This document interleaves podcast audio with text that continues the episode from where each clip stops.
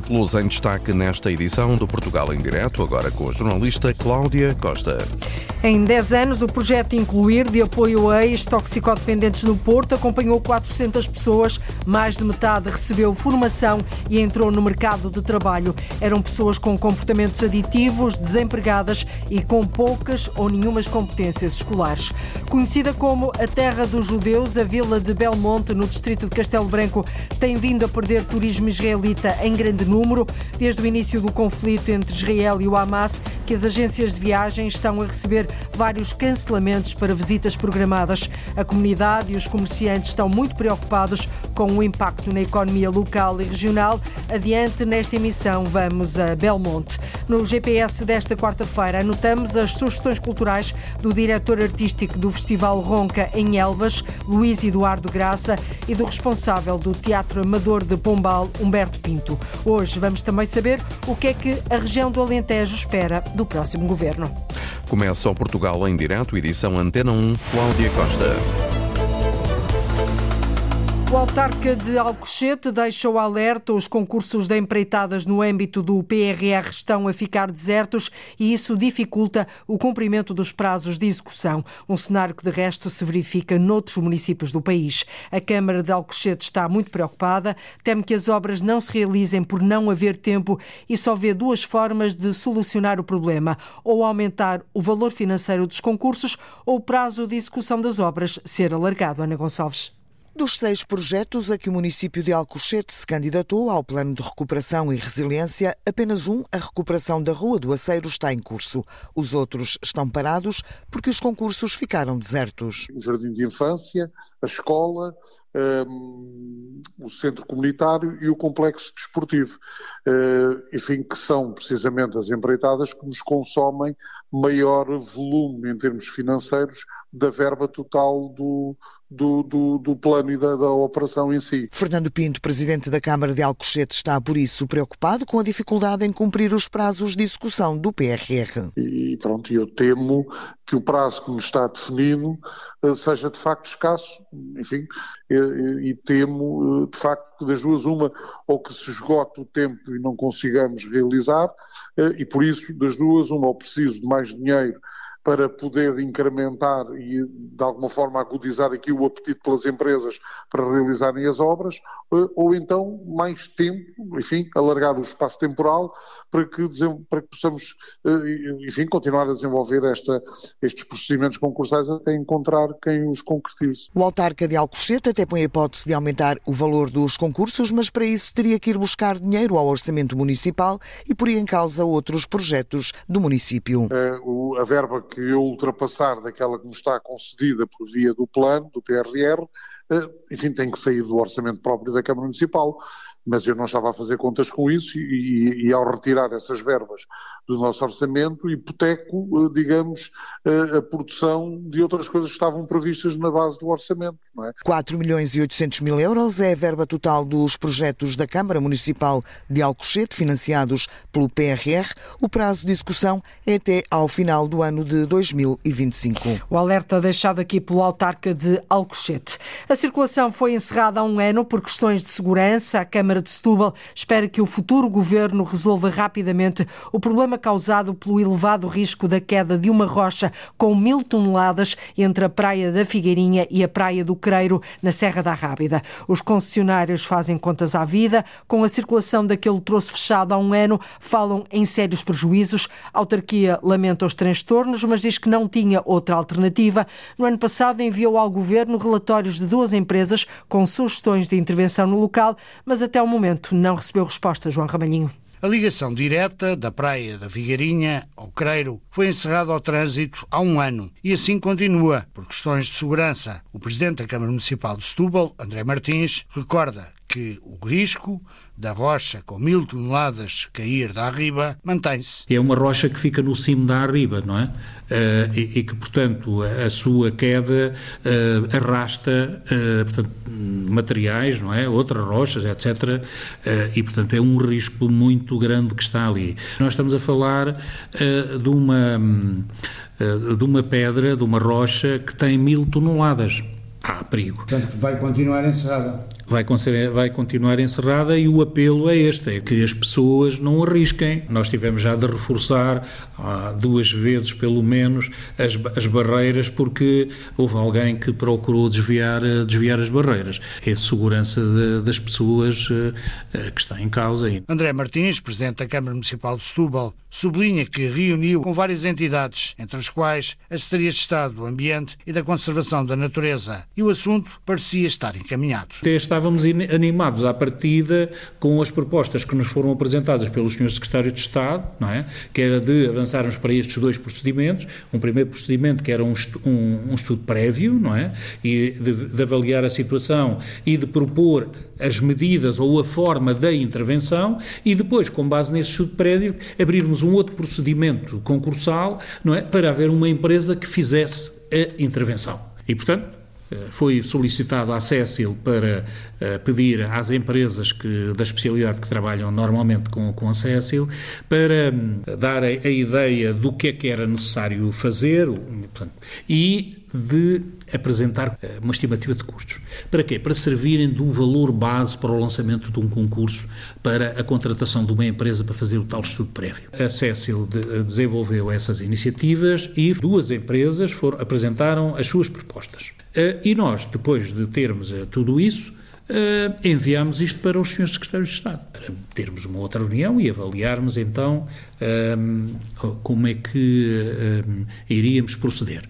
E, a partir daí, nós uh, não conseguimos mais estabelecer relação com os senhores secretários de Estado, o que é lamentável. Há concessionários que falam em graves prejuízos, acrescenta o Presidente da Câmara Municipal de Setúbal. Nós acreditamos que, não havendo esta ligação tão direta, que os concessionários que estão ali eh, estejam eh, naturalmente eh, com uma situação mais complicada. André Martins diz que compreende os transtornos causados, quer a visitantes, quer aos proprietários de negócios nas praias, mas sublinha que não teve outra alternativa e que vai continuar a lutar por uma solução junto do futuro governo. E enquanto isso, a circulação vai continuar encerrada entre a Praia da Figueirinha e a Praia do Creiro, na Serra da Rábida. A autarquia diz que está em causa a segurança das pessoas.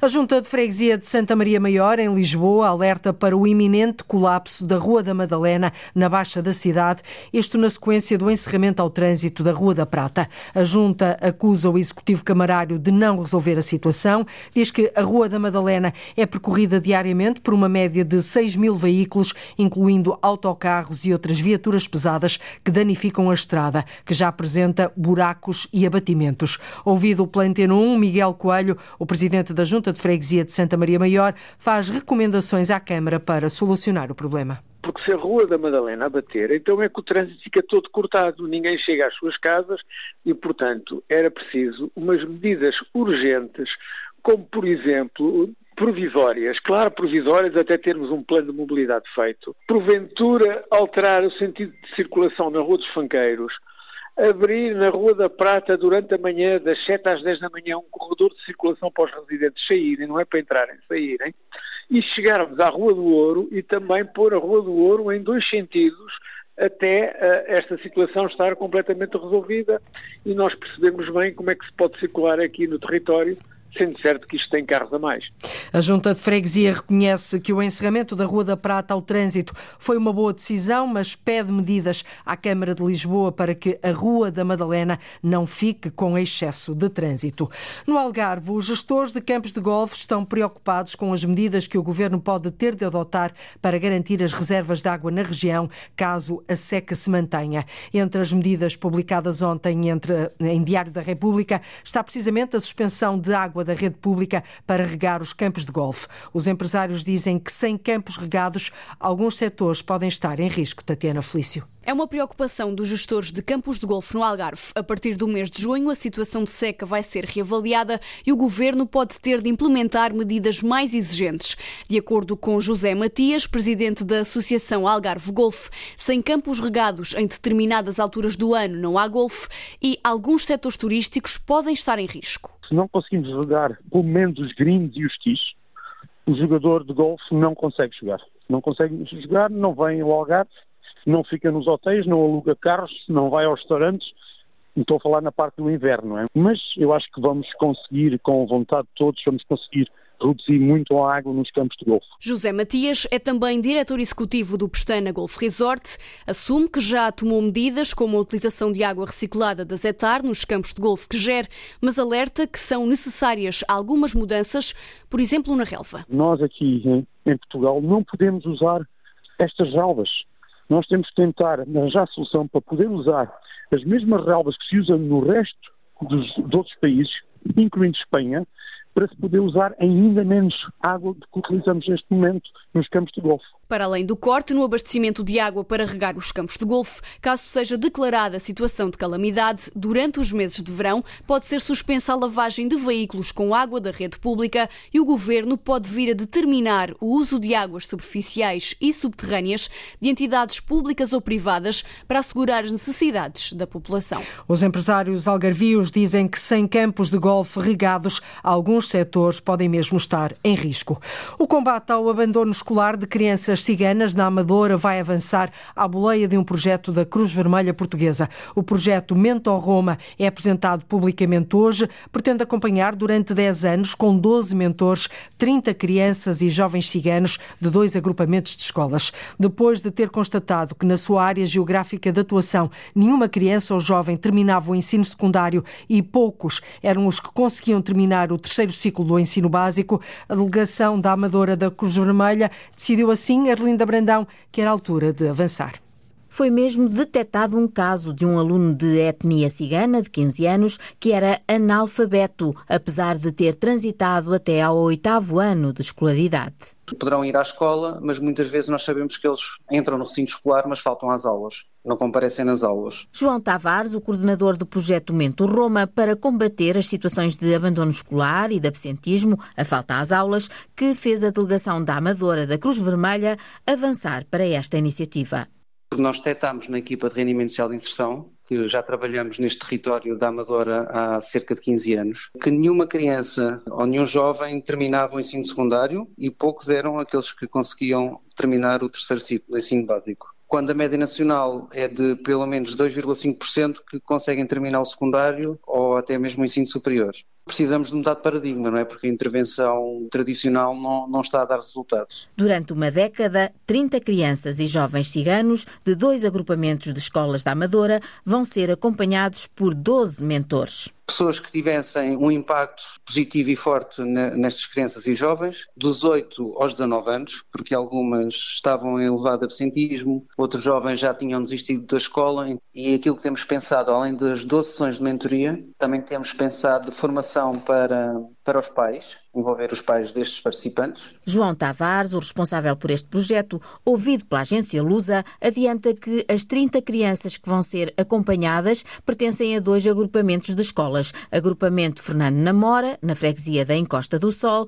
e o agrupamento Mãe d'Água, na freguesia da Falagueira. E o objetivo está traçado. Claro que é chegarem na escola o mais longe possível, mas isso para alguns eh, significa apenas regressar à escola e concluir um, pelo menos um ciclo de estudos, que não estavam a conseguir ou já estavam em abandono. É colocar, é plantar uma semente dentro destas crianças, regá-la ao longo do tempo com a ajuda destes mentores e tentá-lo ver exemplos de, também de perseverança e de conquista para o futuro. A semente está lançada. Durante 10 anos, este projeto vai tentar fazê-la crescer ao conquistar para a escola jovens de etnia cigana. E este projeto Mentor Roma, que vai ser hoje apresentado, vai ser avaliado anualmente, surge após um projeto piloto que começou em 2022 ter concluído que é preciso uma maior intervenção para combater o abandono escolar de crianças ciganas. No Porto, o projeto incluir de apoio a ex-toxicodependentes em 10 anos já deu resposta formativa e laboral a mais de 200 pessoas. Este projeto da Associação de Solidariedade e Ação Social de Ramalde está no terreno em várias zonas da cidade. Ao longo de uma década acompanhou 400 pessoas, a maior parte delas com comportamentos aditivos, desempregadas e com poucas ou nenhumas competências escolares. Lourdes Dias. Criado em 2014, o projeto Incluir já recebeu mais de quatro centenas de pessoas que foram encaminhadas por estruturas de tratamento. Com idades entre os 25 e os 60 anos, a maior parte destes utentes chegam à Associação de Solidariedade e Ação Social de Ramalde, no Porto, numa situação de grande vulnerabilidade social, diz a responsável do projeto, Daniela Colseiro. Com baixas escolaridades, trabalhos inexistentes ou precários, muitos deles, baixa escolaridade, baixa escolaridade problemas de, de, de, saúde, com problemas ao nível da justiça. O projeto Incluir, com a ajuda de vários parceiros ligados à educação e a empresas da região do Porto, ajuda-os na reinserção social, porque o que se pretende é dar-lhes competências para se integrarem com mais facilidade no mercado de trabalho. Para além não só de aumentarmos a escolaridade, mas de certificarmos as experiências.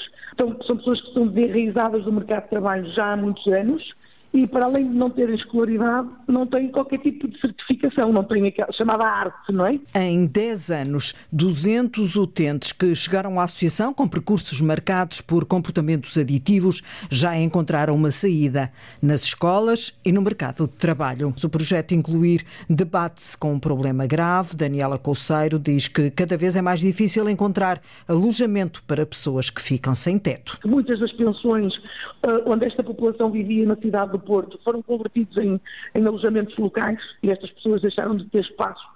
Eh, estas pessoas, a, maior, a, grande maioria deles são beneficiários da RSI e nós não conseguimos alugar um quarto por, valor, por um valor inferior a 300 euros. Então temos que esperar por vagas por parte dos centros de alojamento de, uh, que existem na cidade para integrarmos um utente que fica desalojado. A Associação de Solidariedade e Ação Social de Ramalde conta com o apoio financeiro do Serviço de Intervenção nos Comportamentos Aditivos e Dependências. Funciona seis dias por semana com educadoras sociais, uma psicóloga e uma assistente social. Em 10 anos, este projeto já deu resposta formativa e laboral, ou seja, ajudou a entrar no mercado de trabalho mais de 200 pessoas. A situação começa a ficar economicamente insustentável. Em Belmonte, conhecido como a terra dos judeus, o turismo israelita está a perder força. Desde o início do conflito entre Israel e o Hamas, que as agências de viagens têm vindo a registrar cancelamentos para as visitas programadas. Desde novembro, pelo menos 15 grupos de israelitas já desmarcaram a visita à Vila Judaica de Belmonte. A comunidade está preocupada com o impacto que isto pode ter na economia local e regional. Paulo Brás. No restaurante Fio de Azeite preparam-se as mesas a contar com potenciais clientes, mas as expectativas são baixas, como refere Manuel Matos, o proprietário. Vêm poucos. Eu noto que a partir da pandemia para cá e com a guerra, com, com tudo o que envolve, uh, houve uma quebra a nível de turismo bastante grande nesta zona.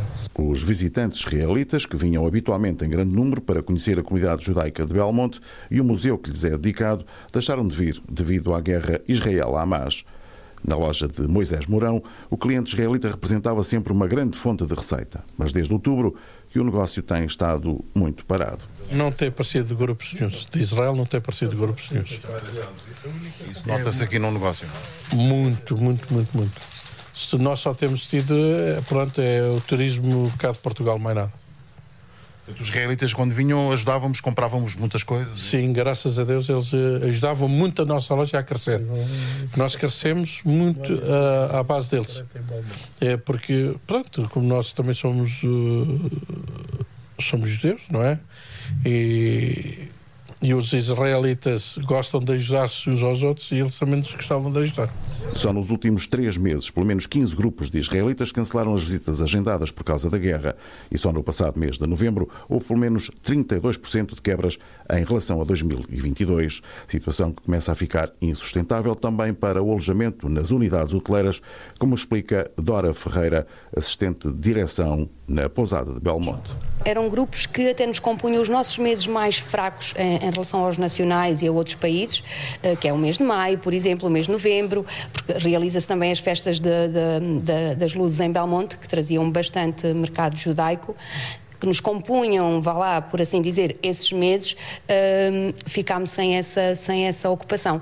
E depois também, porque eram grupos que, além de pernoitarem na pousada, às vezes mais que uma noite, faziam também refeições na pousada. Um rombo na economia local e regional que estava a registrar bons indicadores a seguir à pandemia, mas em Belmonte ainda há esperança. É preciso é que a guerra acabe, pede Joaquim Costa, o presidente da empresa municipal de Belmonte. Só para ter uma ideia, nós o ano passado estávamos com um aumento de 28% no nível de turistas de todo o mundo um, e uh, a partir de, de, do problema que tivemos do Covid, uh, estávamos a progredir este aumento e este ano, se continuar a guerra, espero bem que acabe, todos nós queremos é paz, eu espero muito bem que isso aconteça o mais breve possível para seguirmos aos patamares de turistas uh, em Belmonte, como aconteceu em 2019, perto de 140 mil turistas. Vai valendo o turismo judaico-americano mas não é suficiente. O turismo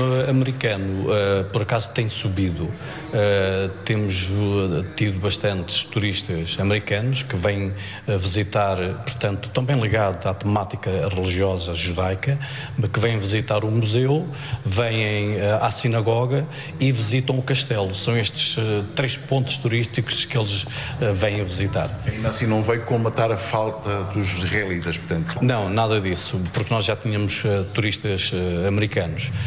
Um, posso dizer que o ano passado tivemos perto de 8 mil turistas uh, americanos. Os turistas israelitas são muito mais. São cerca de 12 mil. Além dos portugueses, que representam a maior fatia dos visitantes, os israelitas são os estrangeiros que mais procuram Belmonte. De todos os museus de Belmonte, o judaico é o mais visitado, com cerca de 28 mil entradas só em 2023. A Vila de Belmonte tem vindo assim a perder turismo israelita em grande número. É fundamental investir mais nas especificidades de cada região e nas pessoas que nela vivem. É o que se pode ler no relatório sobre a reforma da política de coesão, feito por um grupo de investigadores criado pela comissária com a pasta da coesão e das reformas, Elisa Ferreira. O relatório apresentado em Bruxelas já a pensar na necessidade de adaptar a política de coesão ao alargamento da União Europeia refere que é essencial envolver as pessoas e dar uma maior atenção às necessidades específicas de cada território. Ora, a correspondente da Antena 1 em Bruxelas, Andreia Neves, falou com a comissária Elisa Ferreira e com um dos investigadores portugueses que fez parte do grupo que elaborou este relatório sobre as necessidades de uma nova política da coesão da União Europeia. É fundamental investir mais nas especificidades de cada região, nas suas características e nas pessoas que nelas vivem. É o que defende um grupo de investigadores criado pela comissária Elisa Ferreira, com a pasta da Coesão e Reformas. O relatório apresentado em Bruxelas defende uma política mais inclusiva, mas diferenciada, atenta às necessidades de cada território, com investimentos orientados para o futuro e adaptados aos pontos fortes, desafios e necessidades únicas de cada região. Elisa Ferreira considera que este é um ponto de partida importante para que se defina uma política de coesão para depois de 2027. O importante é nós pensarmos na qualidade das propostas que são feitas a partir das regiões, de forma a redinamizarmos a economia dessas regiões e não apenas eh, providenciar infraestruturas. As infraestruturas são uma condição necessária, não são suficientes. Todas as regiões têm de descobrir aquilo em que são boas e serem apoiadas nesse sentido e a seguir estimuladas para que, de facto, as pessoas dessas regiões tenham o direito de ficar têm o direito de partir, mas se quiserem ficar, que possam ficar. O relatório defende promover um maior investimento no desenvolvimento do capital humano e na integração social para prevenir e reduzir as desigualdades em todos os territórios. Isto significa utilizar as capacidades e o potencial de cada região. Isso também significa olhar para as regiões que já foram ricas e não são só as rurais, são rurais, são industriais e perceber como é que elas podem uh, reativar o seu dinamismo uhum. e, no fundo, tornar a ser fortes, tornar a ser, a oferecer aos seus cidadãos grande qualidade de vida, grandes oportunidades de trabalho e às novas gerações uh, essa capacidade de terem uma vida de grande qualidade sem terem de emigrar, sem terem de sair. Uh, e utilizar os apoios estruturais não para fazer a rotina, para redinamizar, reativar, pôr oxigênio e as pessoas nas regiões possam ter uma vida de grande qualidade e uma vida em que todos sejamos parte do mesmo todo. Apostar na dinamização das características de cada região, na diferenciação entre zonas citadinas e zonas rurais, é também o que defende Joaquim Oliveira Martins, conselheiro especial da comissária Elisa Ferreira, que participou no grupo que fez este relatório. Ou seja, não se vai poder fazer ou digamos ter uma estratégia de desenvolvimento em Castelo Branco, da mesma maneira que no Fundão, ou, ou em Braga, ou, ou noutro sítio em Portugal, por exemplo. Políticas que são uniformes, ou seja, decididas de cima para baixo, Eles não conseguem gerir estes problemas novamente, que por vezes são muito específicos. Porque, digamos, a armadilha de, de, de subdesenvolvimento numa região talvez vai ser completamente diferente. Havia uma região que tinha uma mina e a mina fechou ou uma região que tinha uma grande fábrica siderúrgica ou industrial e a fábrica deslocalizou-se. Ah, os problemas são muito diferentes, portanto, tem que haver soluções que são diferenciadas. Portanto, é isto que esta política traz que as outras políticas, por vezes, não trazem. Para que estas políticas de base territorial funcionem, tem que haver uma, uma, uma apropriação muito forte das estratégias. Porque senão são estratégias que caem, caem ali na região, mas se não há ninguém que vai pegar naquilo e vai verdadeiramente, digamos, até eh, personificar, portanto, a política, não envolve as pessoas e não fica no tempo. Quer dizer, é um empurrão, talvez dê ali um, um aumentozinho de, de, de emprego ou de produtividade ou de crescimento, mas depois não há aquela, aquela que se dizem os economistas, não é? As forças endógenas, que, são de, que vêm de, de, baixo para cima. O relatório propõe ainda que sejam simplificados os processos administrativos, porque continuam a ter uma influência muito grande na capacidade que os países têm em colocar em prática as políticas de coesão. É essencial envolver as pessoas e dar maior atenção às necessidades específicas de cada território território, defende a comissária europeia Elisa Ferreira. Nesta última semana, antes da campanha eleitoral, estamos a analisar aqui no Portugal em Direto o que é que cada região quer ver concretizado pelo próximo governo. Já estivemos no Algarve na segunda-feira, ontem na região centro e hoje vamos até ao Alentejo, que espera que o novo executivo, Paulo Nobre, não se esqueça de temas como agricultura, acessibilidades, habitação e turismo. É um dos setores mais importantes do Alentejo e que tem estado em grande convulsão nos últimos tempos. O setor agrícola, diz-se em crise, atravessa dificuldades que podem levar, dizem os agricultores, à falência de muitos. Ao telefone, numa das suas propriedades, Alexandre Pirata, agricultor no Conselho de Montemoro Novo, identifica vários problemas que exigem a atenção do próximo governo. Desde logo, avança Alexandre Pirata, o controle dos fatores de produção. Apesar de dizermos assim, ah, mas o Estado não pode intervir uh, nos preços das empresas privadas que vendem os fatores de produção. Não é assim. Há mecanismos uh, para intervir nos preços e que, dessa forma, uh, será possível controlar de alguma forma, os preços dos fatores de produção. Os problemas da agricultura passam muito pela resolução da política agrícola comum da União Europeia. Mas há coisas, diz Alexandre Pirata, que um governo em Portugal pode fazer. Não pode mais continuar a selvageria uh, das centrais de compras dos hipermercados, que são eles que têm o controle dos preços à produção, se a questão agrícola pode extrapolar as fronteiras do Alentejo e considerar-se um problema nacional ou até europeu, há problemas que são exclusivos e recorrentes, por exemplo, no Baixo Alentejo. Desde logo, aquela questão que já vem desde há uns anos, esta parte, a questão das acessibilidades. Paulo Arsénio é presidente da Câmara de Beja. Eleito pelo PS, o autarca insiste na importância das vias de comunicação para o desenvolvimento do Baixo Alentejo. Foi lançado agora há poucos dias o concurso para a reabilitação da Estrada Nacional 121, também conhecida como IP8 e que nos vai ligar ao Conselho Feira do Alentejo. Portanto, não será feita integralmente como era desejável em perfil de autoestrada, mas a variante Santa Bringel, são 2,5 km, já terá o perfil da autoestrada. Temos que continuar a bater-nos para que dentro do PRR, que é o período previsto para essa obra, essa obra seja realizada. Além das estradas, Há também a questão do comboio. Eletrificação da ferrovia, primeiro a Casa Branca e depois à Funcheira, é absolutamente determinante e fundamental para a região ter mais e melhores potencialidades. E Paulo Arsénio não esquece uma das principais carências do país e de Beja, a habitação. Falta de habitação para aqueles que vieram para Beja trabalhar e falta de habitação para a própria comunidade residente de Beja e para os jovens que se autonomizam. Habitação ou falta dela é também um problema identificado pelo dirigente da Associação de Profissionais de Serviços Social de Beja, Anselmo Prudêncio, considera que o próximo governo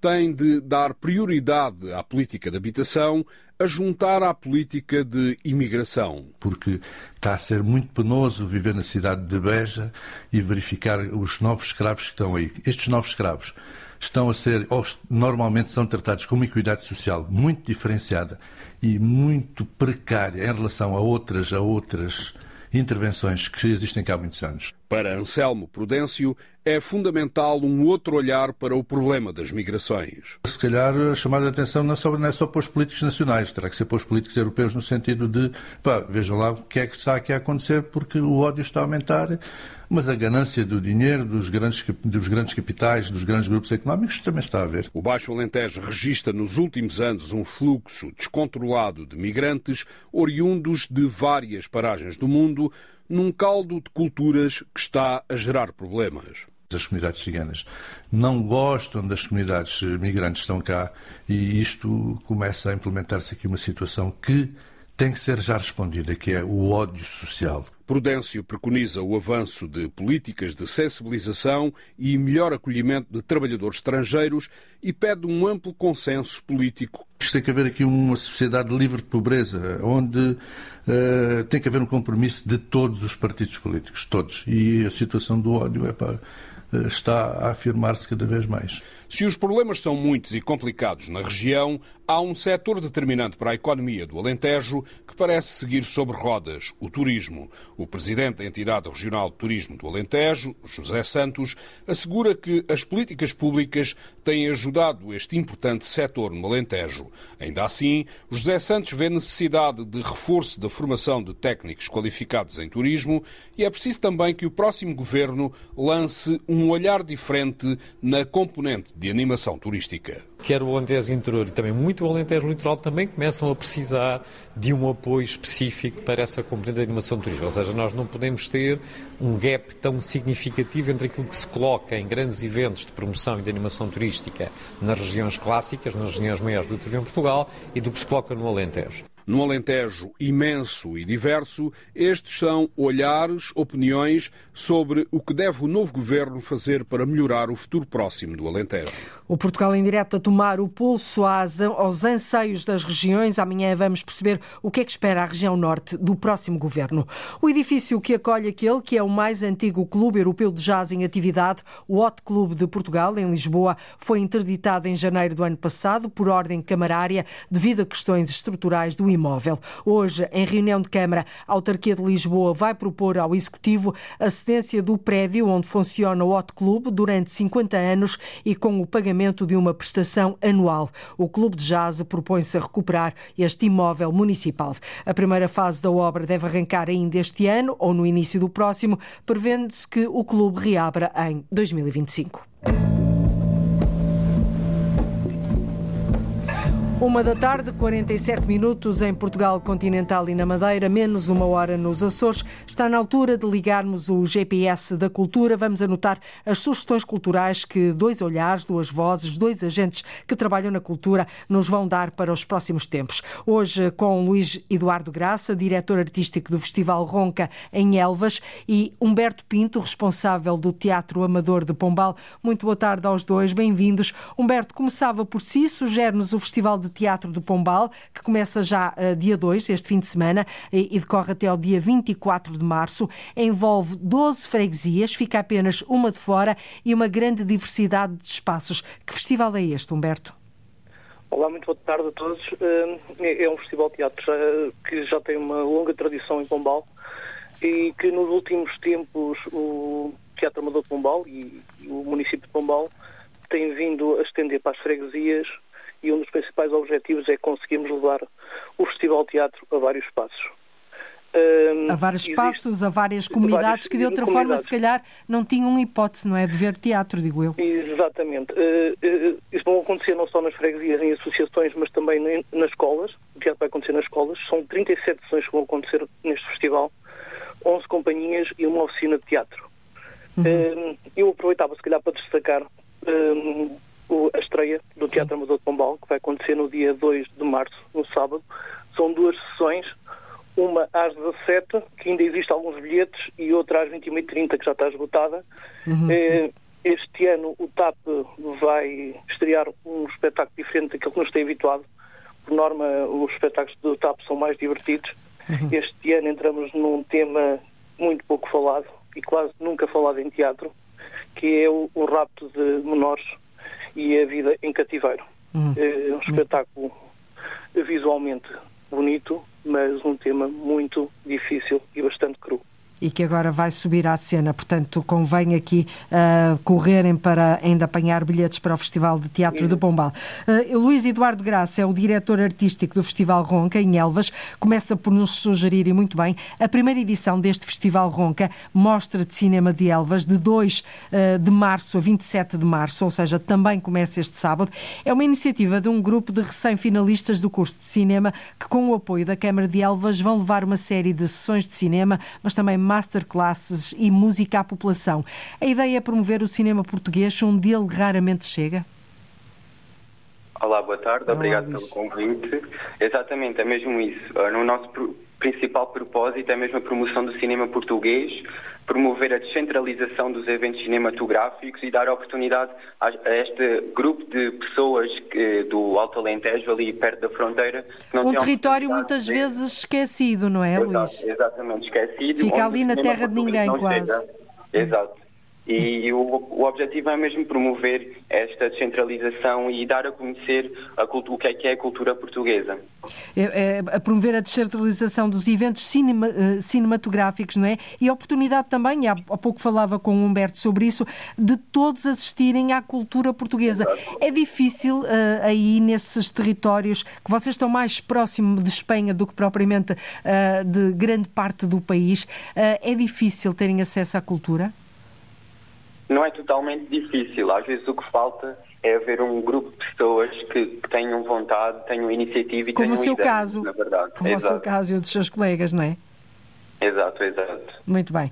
Humberto, vamos à outra sugestão que nos dá. Vamos agora folhear o livro A Vida Airada de Dom Perdigote, de Paulo Moreiras, que foi um dos romances finalistas da edição 25 do Festival Correntes de Escritas, que, está a decorrer na Pova de Varzim. Entretanto, foi conhecido ao final desta manhã o vencedor. A escritora mexicana Fernanda Melchor venceu esta edição do Prémio Literário Casino da Póvoa com o livro Temporada de Furacões. Mas falemos do livro que nos sugeres, Vida, Vida De Dom Perdigote.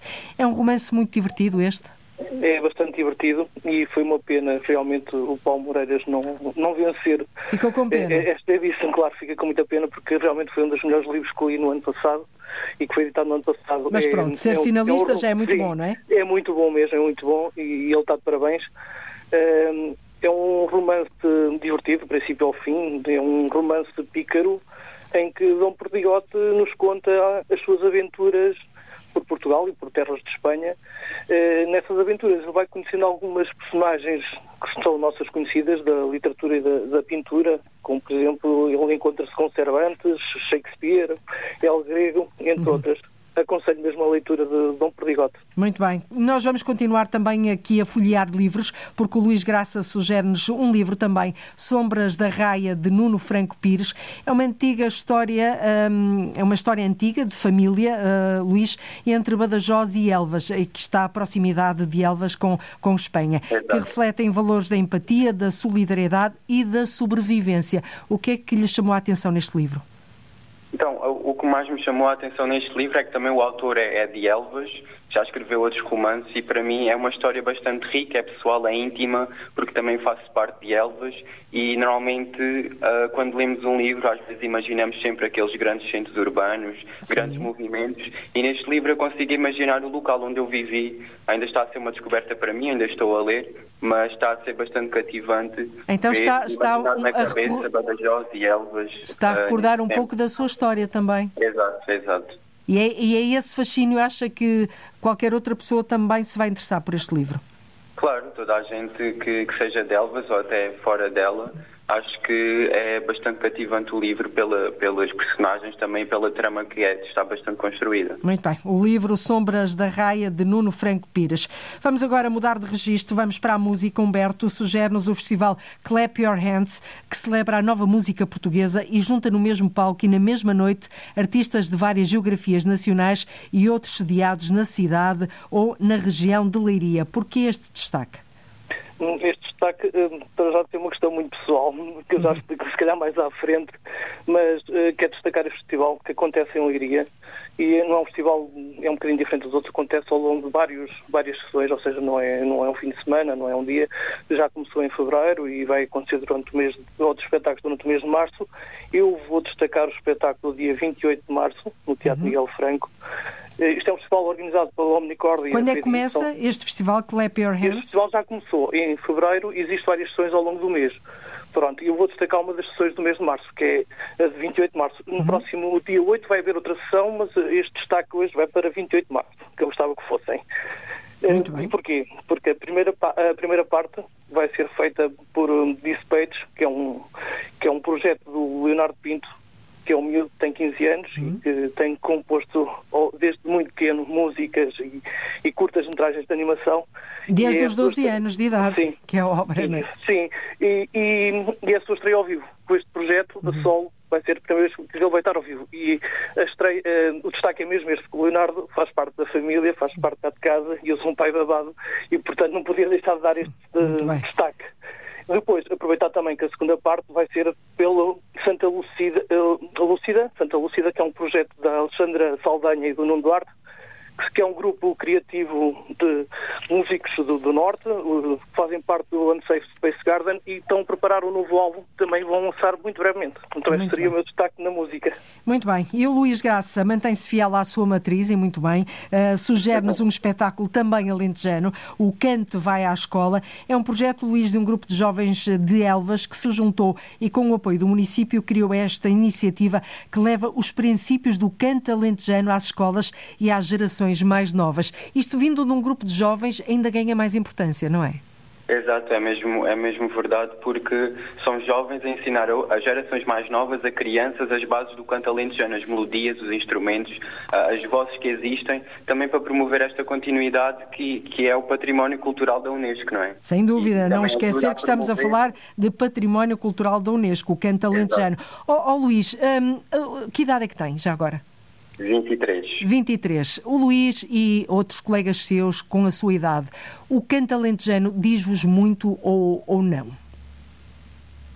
Uh, pessoalmente a mim diz-me, não aquele canto alentejano bastante antigo já, que, com aquelas melodias mais mais, pronto, eu não percebo muito bem, mas mais fechadas, uhum. mas atualmente vejo-se uma crescente de, um, de, um, de, uma inovação do, do, do, canto alentejano e esse canto já me, já me diz alguma coisa, porque é uma versão mais moderna, mais, mais inovadora e única, que me também uh, transmite memórias e... E esta inovação das melodias e novas formas de adotar o cante nos dias de hoje pode chegar uh, a um público mais jovem, no seu Exato. entender? Exato, é isso. E é isto que este projeto faz. Vão às escolas, ensinam às crianças, é como se fosse quase uma nova disciplina do, do currículo escolar, o canto alentejano, mas de uma forma mais básica para toda a gente, para as crianças desde pequenas, conseguirem saber o que é que os avós, os bisavós, os pais até faziam quando eram crianças e, e promover e, e agora... a promover esta, este género musical. E já agora mesmo para fecharmos, e nas gerações mais velhas, mais antigas, o cante ainda é um património muito preservado? Sim, ainda, ainda. Há bastantes grupos que ainda uh, pratica o canto alentejano e que têm atuações em Elvas e, e no Alto Alentejo e baixo também. E que gostam, e, e outros que gostam de ouvir, não é? Exato, e que, e que ajudam de alguma forma também a promover a continuidade deste projeto, deste hum. género musical. Muito bem. Luís Eduardo Graça, diretor artístico do Festival Ronca em Elvas, e Humberto Pinto, responsável do Teatro Amador de Pombal, trouxeram-nos aqui excelentes sugestões de palcos diferentes do território que estão a fazer cultura, que estão a fazer uh, com que o panorama cultural do país mexa a partir de locais pouco habituais. Foi um gosto ligar convosco o GPS desta semana do Portugal em Direto. Até breve. Boa tarde. Obrigado. Obrigado. Boa tarde. Obrigado. É tudo por hoje. Voltamos amanhã a ligar o território de uma ponta à outra. Este território que nos liga, contamos com a sua escuta na rádio ou na internet. Até amanhã, fique bem. Boa tarde, Cláudia Costa, no Portugal, em direto desta quarta-feira. Liga à informação. Ligue à Antena 1.